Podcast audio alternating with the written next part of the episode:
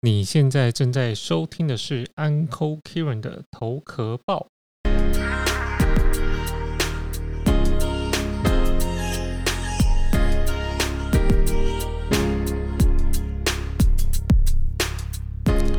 加密货币白话文简单告诉你，比特币又是谁在投资呢？这次来说下集。那我们上一集回顾一下哈，我们上一季讲到了加密货币的这个来由和原理。那如果没有听到这个好上一集的，记得去听上一集。那我们今这一集呢，就接着讲下去吧。总结了一下上一集所说的这个加密货币呢，不管是这几年或是未来的趋势，加密货币的这个影响力，它是逐渐的变越来越大，加上它的应用范围也开始变得比较广广泛。那么在这些加密货币的背后，到底有哪些人在受益呢？我认为呢，这些人受益可以分为五大类。第一类呢，也是大家最开心的、最喜欢的，然后最令人振奋的，就是这些投机者。意思就是投机。那投机的属性是什么呢？应该算是加密货币最显著的一个特点。这也是被很多人诟病。哦，就是最讨厌的。短期来讲呢，就是因为它有这么大的一个波动性，所以加密货币也很难作为一个标准的普适性的货币。不过，投机其实跟它是不是加密货币并没有很绝对的关系，因为从过去的历史上来看呢，市场上只要一一旦出现一个波动性很强的、流动性很高的，而且噱头呢又非常有话题的。那么势必会吸引大量的投机者参与进来，然后想要捞一笔。只是恰好比特币有这样的一些属性而已。那这些投机者的加入呢，又会进一步增高了比特币的这个波动性。所以现在啊，你看比特币的这个年化波动率啊，你们可以查查上网查查，动不动就上百分之百以上，这是整个美股整个波动率的五倍。所以搞得很多年轻人呢，以为只要投资啊，就应该是几倍几倍的赚。那我们也可以看到比特币近十年的一个走势哈，它每一波跟上一波的上涨的比例呢，大概从历史的图的图来看，有三波的大涨。第一波是在什么时候呢？是在二零一三一四年的时候，那时候比特币才刚刚兴起。然后经过了很多有些知名度的也好，有些话题性的人物也好，这些投机者呢加入到购买比特币的行列之中，波就是推波助澜，让它的这个上涨比例成为一个很高的一个一个幅度哈。那第二波呢？第二波就是在二零一八年的时候，那个时候的媒体其实已经开始铺天盖地的报道了，直到现在，像我自己的身边很多朋友啊，也几乎开了户。我相信你周围的朋友也渐渐的开始，呃，不管说听加密货币投资，或比特币的投资，或怎么买币买狗狗币，都势必都开了户。但一般来讲呢，这些大概就是吃瓜群众来凑热闹而已哈。但这这边呢，我虽然说比特币它有很大的投机属性，但是并不是只说它就是一个骗局或不值得投资，或是毫无价值、毫无意义，因为。大多数的这种金融产品呢，其实都有一样这样的一个属性，都是都是会有一个投机的属性嘛。只不过这个比在比特币身上呢，相对是发挥到极致。那从去年年底开始呢，其实就是我刚刚说的第三波，这个呢和前两波就完全不太一样了。为什么？因为它这里出现的，就是我接下来讲第二类受益者，就是投机构投资者和公司。这就是一开始我们看到这么多的呃上市公司，什么美图秀秀啊，Michael 呃 Michael Strategy，还有 PayPal，还有 Square，特斯拉都把自己手里百分之五到十的现金拿出来去买了加密货币，也就是比特币。为什么呢？你可以听听看这个观念哈。我们先看过去的这个十年来的整个经济背景，从零八年的金融风暴到美国央行。开始不断的印钞票，加上货币宽松、低利率等等的，这个股市呢，可说可以说是十多年的一个非常大的牛市。但是到了一九年底的时候呢，其实所有的人都觉得差不多啦，红利吃的也差不多了，应该该紧缩了，利率也该上升了。结果发生什么事？世界上就发生了这个 COVID-19 疫情。好，这么一来怎么办呢？得要纾困啊，所以政府怎么样？继续接着印钞票。那你看，在财政货币宽双宽松的情况之下，这会导致成什么呢？主要会导致会有三点。第一点，许多公司手里会有着大量的现金。第二点，现在越来越多的人担心未来几年美元会有非常大的通通货膨胀的风险。但这不是说影响全球的通膨而已，不只是美国，你可以看看台湾也是在做一样的事，也是受到影响。那第三点呢？由于这些流动性过量，所有的这些过去的 A 级债券的真实收益率都变成负的。于是乎，在这种大环境之下，你说公司手里有这么多这么多的钱，但是又面临着贬值风险，又买不到什么好的债债券，怎么办呢？于是乎，就去买了比特币，变成是一个很好的选择。所以这时候，他们最主要的目的其实就是分散风险。但我相信你一定会说，你刚刚不是说它风险这么大吗？波动率这么大，怎么会是分分散风险呢？注意，这里我说的并不是说避险，而是分散风险。为什么呢？这就提到比特币其实有三个大特点哦。呃，上一集可能有提到。好，那我们再重复一次。比特币呢，它其实可以帮助对冲风险。第一，它的存量呢是有限的，所以有一个保值的作用，因为它就只有两千一百万颗嘛，再多也没有。像这种大众会认可，同时存量有限的，比如说像黄金，它就会有一定的保值作用。所以很多人提到呢，比特币很像是一个数位黄金的概念。那第二特点是什么呢？也就是我觉得比特币最神奇的一点就是说，如果我们看在过去的十年。拿比特币的价格走势和其他的一些金融产品，像是股票啊、债券啊、大宗商品啊，不管它拿什么去做对应，它的相关性几乎为零。也就是说，不管那些价格怎么变，比特币呢，它就是做它自己，跟其他人都没什么关系。这个是在金融的体系里面、金融产品里面是非常独特的一个存在。那第三点呢，虽然我们看到波动率。哦，非常非常大，但是它的收益率呢？哦，真的是非常 高的，非常吓人，十年翻了一万倍。所以你可以想象，像比特币这么一个高的收益率呢，几乎零相关性的，同时总量又不变的一个资产，从投资组合的角度来来讲的话，它根本就是一个风险管理绝无仅有，一个很好的。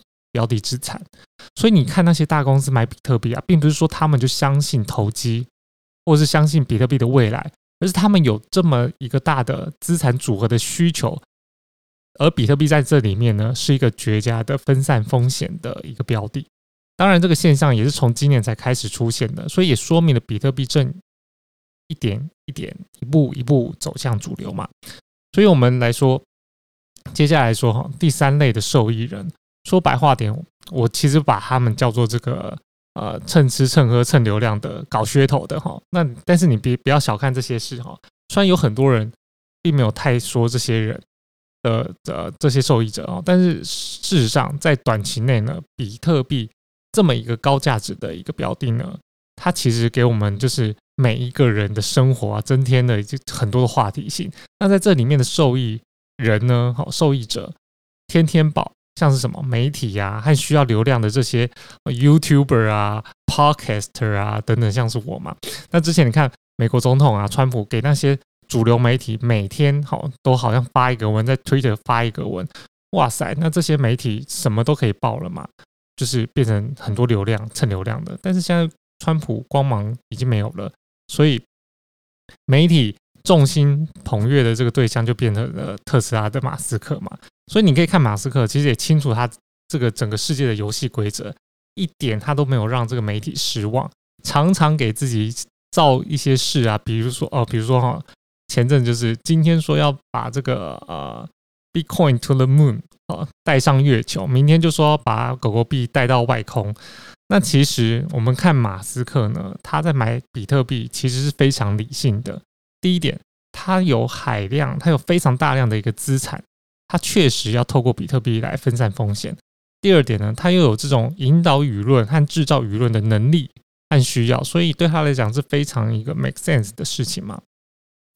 那这些蹭流量的媒体呢，虽然他们没有自己买，但是他们寻求是对自己利益的最大化嘛，所以在这些流量上推波助澜呢，其实也是间接的推了比特币的价格上涨。另外呢，就是大家最不想遇到的一些像不孝的资金盘啊和老鼠会。这就很像传统金融一样，在传统金融也是会有这样的呃资金盘和老鼠会，甚至会有不好不孝的这个投顾公司嘛，投顾老师或者是吸金的这些教你怎么样投资的。还有就是他们大部分都会用这个直销的一个不同的形态去做吸引传播，其实就是想透过这波加密货币吸引投资人可能进来买币炒币的方式，用这些。就是跟过去传统金融其实方式是差不多，只是标的换了嘛。像是我最近就看到很多在网络上面、IG 上面用直销的方式，好吸引这些网友啊，引导他们就是帮他们做资产规划啊，然后最后引导他们投资买这些呃还没有上市的、还没有认证的、我还没有证实的加密货币，因为他们可能会说这个还没上市，价格很低，那一旦上市之后就会开始百倍、千倍。像是好过去就是现在的可能狗狗狗币这样子哈，这些都是非常非常危险的。那第四类受益者呢，就是这产业链的参与者。其实哈，我们看到一个新产业的出现，它的上下游都会跟着受益，就好像说电商带动了物流嘛。那手机 iPhone 就是红了之后，所有的这些配件啊也跟着火了，像是壳啊什么等等的。那加密货币呢？对。这我们第一个想到的可能是挖矿的矿场嘛？那挖矿我们之后可能有机会再解释，所以我们得先把这个币挖出来。但这其实在这里面并不是一个呃特别绝对大的一个产业，但在这个产业链里面赚钱的到底是什么呢？其实就是这个中间商，就是像交易所哦，我们一开始说的，像刚上市的这个 Coinbase，就是美国现在最大的一个加密货币的交易所。那你不管是买或卖，不管涨或跌，那他就是从中间收这个手续费嘛。那这样交易量越大，那他就赚的越多。这其实就跟华尔街那些投行很像。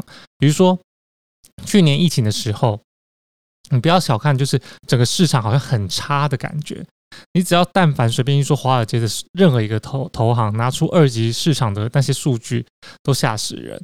这些投行呢，都会趁都趁着过去那一年。捞了一大笔，你看疫情虽然来，但是股市哇涨涨涨涨涨。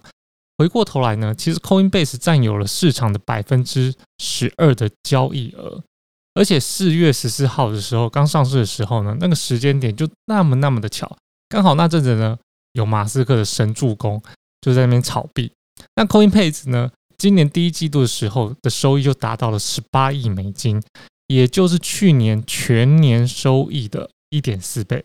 哇塞，这个报告一出来，估值一下就逼近了千亿美金。而且 Coinbase 上市有着非常神奇的一点，人家哦，大部分的公司都是会 IPO 才会啊，都是要融资才 IPO 嘛。但是 Coinbase 呢，它不 IPO 去融资，它走的叫做 Direct Listing，直接上市。因为我们一般听说上市 IPO 其实就是去融资，那 Coinbase 就想说它钱很多。他不需要发股，也不不用融资，所以他就把现有的这些股票呢放在市场去卖一卖，让大家都可以参与一下。然后饶股东呢，好顺便就是套个现，所以他根本就是有钱就是任性嘛。而且 Coinbase 呢，他自己走直接上市哦，Direct Listing，它中间是没有投行去帮他卖股票的。所以这边呢，就有一个比较困难的一点，就是大众其实不知道这件事情，但像 Coinbase 就直接。也蹭了这个马斯克炒币的，炒比特币的这一波热度，就非常快速的上市了。当然，这中间除了说交易所呢，现在华尔街的各大投行、对冲基金也都纷纷参与进来。像 Morgan Stanley 就开始给这些高净值，给他们这些高净值的客户提供加密货币的交交易选项嘛。那高盛也是开始开发这方面的业务。那在华尔街有很多公司都很。赶紧去想如何去发行加密货币的 ETF 这种指数基金哦，你会最前阵子也会听到，连艺术品也来变成 NFT，像一些数位化金融商品等等的，哦，就是变化多端嘛。之前一直呢，证监会是不让，就是啊不放行。但是你看这这样的一个趋势，我相信批准呢也只是迟早的事情哈。最后最后一类的受益者呢，就是谁？黑市的交易者。你说。就是比特币，它虽然是虚拟货币，但毕竟也是个币，所以总给它跟它有这个相关的实际功能嘛，就是交易了。交易是怎么样呢？也就是说，现在第一是交易的系统没有特别的成熟之外，第二呢，确实现在的呃交易的时间每秒只能交易七次这种限制呢，在广泛的经济当中的应用其实是非常非常少的。所以大部分的应用呢，很多都集中在黑市交易。虽然它在整个交易系统里面呢，还处于一个比较婴儿期的角色，但像现在这个 Mastercard、PayPal 这些比较主流的交易系统，已经也开始接受了比特币。所以也就是说，一点一滴啊，在这个往这个主流经济的这边去渗透嘛。那我们刚刚说了比特币的这些五个受益者。那么它的上升空间到底还有多大呢？有人会说比特币很像数字黄金。那我们看黄金的市值，黄金目前市值有十一万十一万亿美金，比特币呢现在差不多只有一万亿美金。所以很多这些比特币的支持者跟信仰者，他们就会拿这个市值来说嘴嘛，说比特币还有非常大的发展空间，甚至会有达到百万美元。百万亿美元等等都有，但是我们来分析一下好了，说一下好了，黄金它为什么能成为一个这么重要的一个避险资产呢？一方面是人们呢在千百年来对这个黄金的哈积累一个信任，再者呢，其实现在有近百分之五十的黄金都是被用在实际的用途，那各大央行也都。有在储备这个黄金吗？像美国这个美联储就有百分之八十的外汇储备是压在黄金身上的，所以说就是说白话一点，就是它是个官方可以认可的东西。那我们回过头来看一看我们的比特币，不管是从技术使用、监管这些方面，其实都还有很长的路要走。不过，像最近这几呃这一年这一波嘛，不管是公司、华尔街、交易所各方面的介入，也是一点一滴在把比特币带向主流的市场。那我们回顾货币的历史发展呢？其实人用了几千年，从以物易物到统一货币，又到几百年到了哦金本位制，金本位制，后来又用了几十年，从现金支付到了现在扫二维码就可以交易了嘛。那比特币这里面呢，从中本聪提出。这个概念之后，现在到现在，你说比特币真的是 一币很贵，一币难求。其实这样的也就也不过就是几十年来的一个时间，应该就十十来年的时间了。那么它究竟以后会是怎么样的一个趋势呢？或者会不会像葡式蛋挞一样昙花一现呢？OK，你有任何的想法，欢迎你在我的 IG 上面留言告诉我。你的想法是什么？或者你可以跟我讨论比特币、加密货币等等它的趋势。OK，今天我们就讲到这里。如果你觉得今天的节目内容对你有帮助，请你不要吝啬分享到你的 IG 的线动，并且 tag 我。我的 IG 账号是 Uncle Kieran U N C L E 点 K I E R A N。同时，我的 YouTube 和布洛克文章都叫 Uncle Kieran。都可以 Google 得到我哦，欢迎大家追踪分享，那我们就下次见喽。